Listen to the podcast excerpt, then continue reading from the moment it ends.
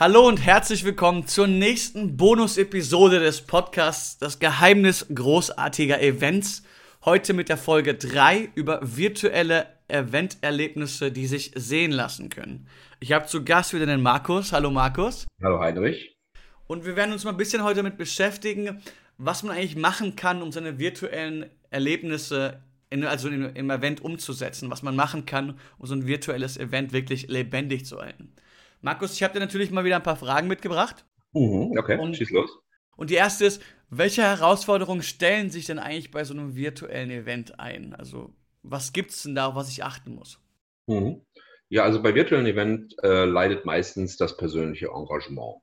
Das heißt, die Teilnehmer sind schwieriger einzubinden. Man muss also etwas kreativer sein und Technologien, zum Beispiel die App, nutzen, um die bestmögliche Wirkung zu erzielen.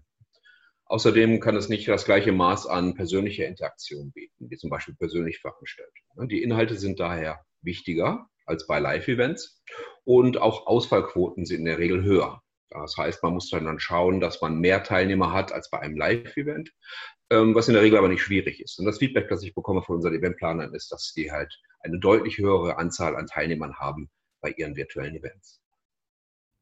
Okay, das ist, das ist cool. Ähm, jetzt, habe ich natürlich die Frage, du hast es angesprochen vorhin, ähm, mit Interaktion und Engagement.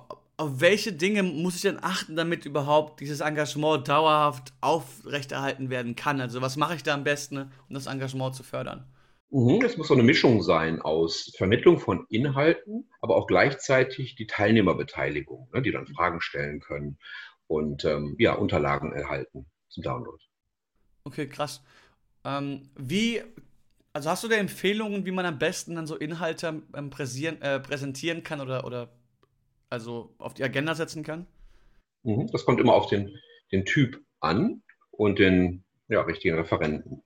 Es gibt im Prinzip fünf verschiedene Inhaltsformate.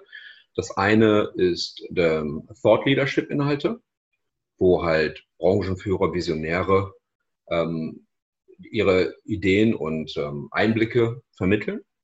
Dann gibt es forschungsbasierte Inhalte. Ja. Dann Inhalte über Kundeneinblicke, wie Fallstudien, Whitepapers und so weiter.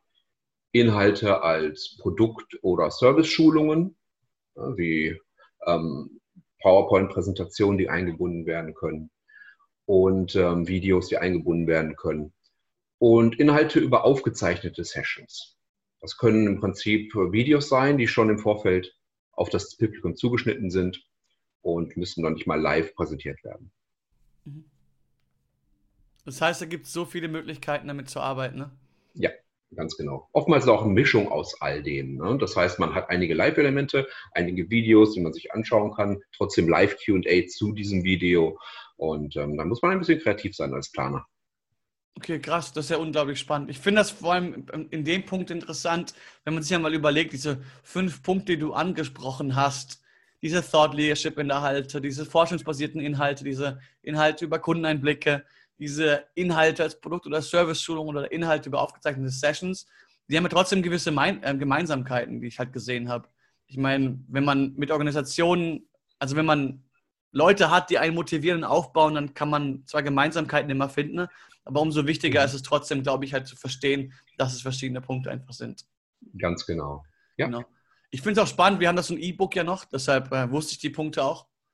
Dementsprechend mhm. wäre das auch ganz cool für die Leute, die das noch hören. Also wie man so Inhalte für virtuelle Events gestalten kann. Dafür gibt es auch noch coole Inhalte. Genau, die kann man einfach e kostenlos downloaden bei uns, die E-Books. Kann genau. ich nur empfehlen. Mhm. Ja. Markus, wie sieht denn so der gewöhnliche Weg des virtuellen Teilnehmers aus? Ja, der ist relativ gleich zu einem Live-Event. Ne? Also keine Rolle, ob der Event live oder virtuell stattfindet. Ähm, die meisten Schritte sind ähm, ja ähnlich und was der Teilnehmer halt vor, während und nach dem Event durchführt. Okay, das heißt nur, nur, das, nur das um, die Umsetzung des Events selbst ist verschiedene. Genau, die findet dann halt nicht an einer Location statt, sondern in einem virtuellen Meeting, Zoom, WebEx, GoToWebinar, wie sie alle heißen. Richtig. Ja, finde ich cool. Wie kann man so sicherstellen, dass man die Event-Teilnehmer auch bei virtuellen Veranstaltungen so fesseln kann? Ich meine, sind wir ehrlich, wir haben alle unser Netflix, unser YouTube oder sonst was und dann immer so aktiv dabei zu sein, ist nicht so ganz einfach. Was kann man da so machen, Markus? Hm, ja, man lässt sich gerne ablenken. Ne? Ich kenne das ja auch bei unseren internen Meetings. So nach der Zeit hört man dann nicht mehr richtig zu oder es kommt irgendwas dazwischen oder die Familie kommt rein oder sonst irgendwas. Deswegen muss man halt gucken, dass man die Sessions relativ kurz hält.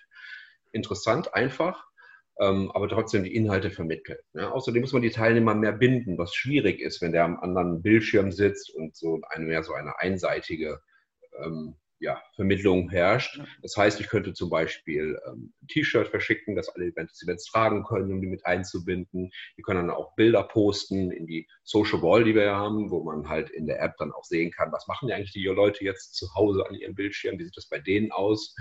Ähm, und natürlich so viel wie möglich oder einfach wie möglich Kommunikation erlauben, ne? innerhalb der App oder ähm, direkt bei der Session, auf jeden Fall. Ja, ist richtig, richtig spannend. Ich meine, dass man so viele Möglichkeiten hat, auch mit Event-Webseiten da was zu machen. Mhm. Das ist richtig cool. Ähm, ja. Welche Tools kann man eigentlich konkret einsetzen, um Engagement bei so virtuellen Events zu schüren? Hast du da irgendwelche Vors Vorschläge?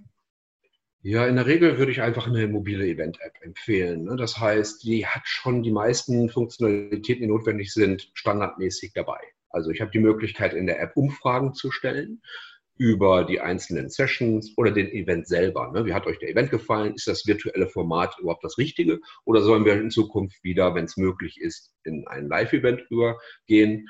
Ähm, auch Session-Inhalte. Ne? Wie hat mir eigentlich der Referent gefallen, der Inhalt und so weiter? Diese ganzen Möglichkeiten habe ich mit den Umfragen, dann aber auch das, die Live-Abstimmung, ne, wo der Referent Fragen vorbereiten kann. Die Leute können dann abstimmen und er kann die Ergebnisse sofort teilen, um so eine sehr schöne interaktive Gesprächsrunde zu haben.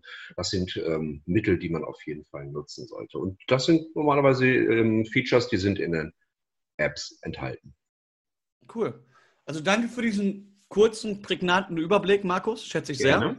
-huh. ähm, für die Leute, die noch weiter wissen wollen, wie man ähm, Events so zu richtigen Erlebnissen umformen kann oder aufbauen kann. Wir haben auch so eine Mini-Webinar-Reihe. Puh, heute Morgen ist nicht so einfach mit Reden. Und äh, wir verlinken ihn natürlich hier in den Show Notes noch. Alternativ, wir freuen uns immer über Fragen oder Anregungen at podcast.cvent.com. Also wenn ihr Fragen habt, immer raus damit und bleibt gesund alles Beste und danke dir, Markus, für deine Zeit. Gerne. Bis, Bis dahin. Tschüss. Ja,